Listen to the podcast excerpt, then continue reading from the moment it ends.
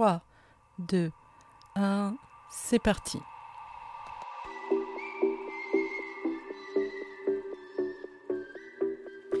Épisode 3, notre crocodile intérieur, le cerveau reptilien. Bienvenue à vous d'ici et d'ailleurs, vous, moi, vous et moi, un rendez-vous sur le chemin de vie. Vous êtes à l'écoute du podcast Ose ta liberté d'être, animé par Fabienne Sommier. Le podcast qui vous guide vers la connaissance, la reconnaissance de soi, afin de ressentir, sentir et connecter à l'intérieur cet espace libre qui vous permettra d'oser manifester qui vous êtes.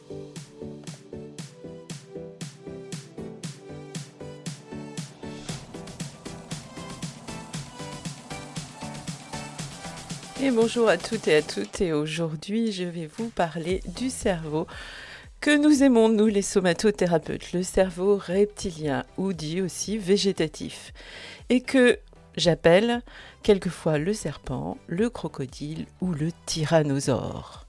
Et oui, j'aime bien le crocodile, le siège de nos instincts, nos réactions, celui qui manifeste nos comportements, qui veille à notre survie. Il contient le savoir ancestral de notre espèce. Oui, oui, les êtres humains. Le cerveau dit archaïque est bel et bien comme celui que possèdent encore les reptiles, les crocodiles et autres batraciens. Et dont la dimension dépasse à peine celle d'un pois. Il est obsédé uniquement par sa survie et non par celle de l'individu. Et ce, sera ressenti comme un danger en lien, rappelez-vous, avec la mémothèque, ce qu'il a engrangé d'expérience dans les mémoires, se manifestera en toute inconscience et quelquefois complètement hors de contrôle. Petite parenthèse. Peu de personnes vivent réellement en toute conscience leur vrai état naturel, mais parfois le pensent. Face à un événement, certains diraient je ne pourrais jamais faire ça. Sauf que on ne connaît pas nos réactions de survie, surtout dans l'extrême. Donc, notre crocodile intérieur est le siège de nos instincts les plus primaires, la conservation et la reproduction de l'espèce, la faim, la soif, la peur, les pulsions, etc. Il est dit que les comportements reptiliens sont incapables d'adaptation et restent insensibles à l'expérience. Il lui est donc totalement impossible de s'adapter, d'évoluer ou de se perfectionner et permet uniquement des actions autonomatisées. Sauf que, comme il est en relation avec le limbique, la mémothèque et le cognitif, celui qui pense, eh bien, vous imaginez bien que lui, il réagit à tout cela. Et oui, c'est Monsieur Réaction. Vous comprendrez donc que notre crocodile intérieur agit toujours selon des schémas bien rigides et stéréotypés. Une même stimulation produira toujours les mêmes effets. Une même référence, quelle que soit une expérience passée, mémorisée, recevra le même résultat. Et quelquefois, de pire en pire. Et souvent pour pas grand-chose.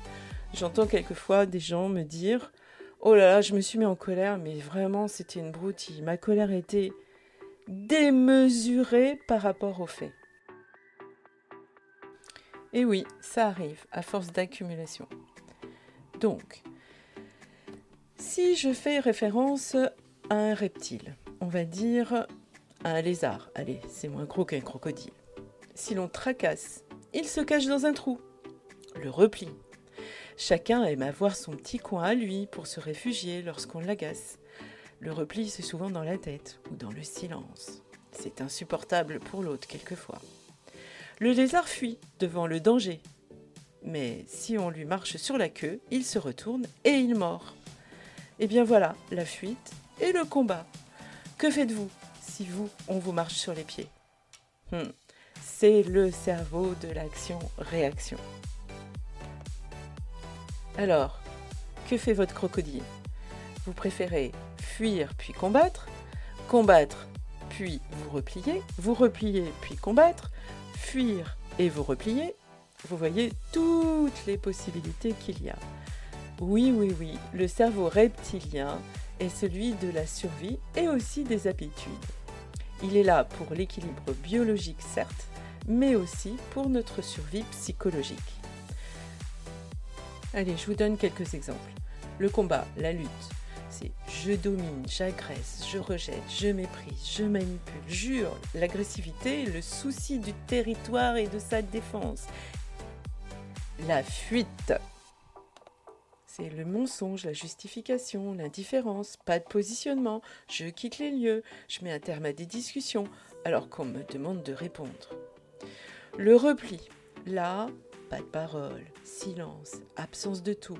J'attends que cela se passe, pouvant aller malheureusement jusqu'à la soumission et être victime de harcèlement.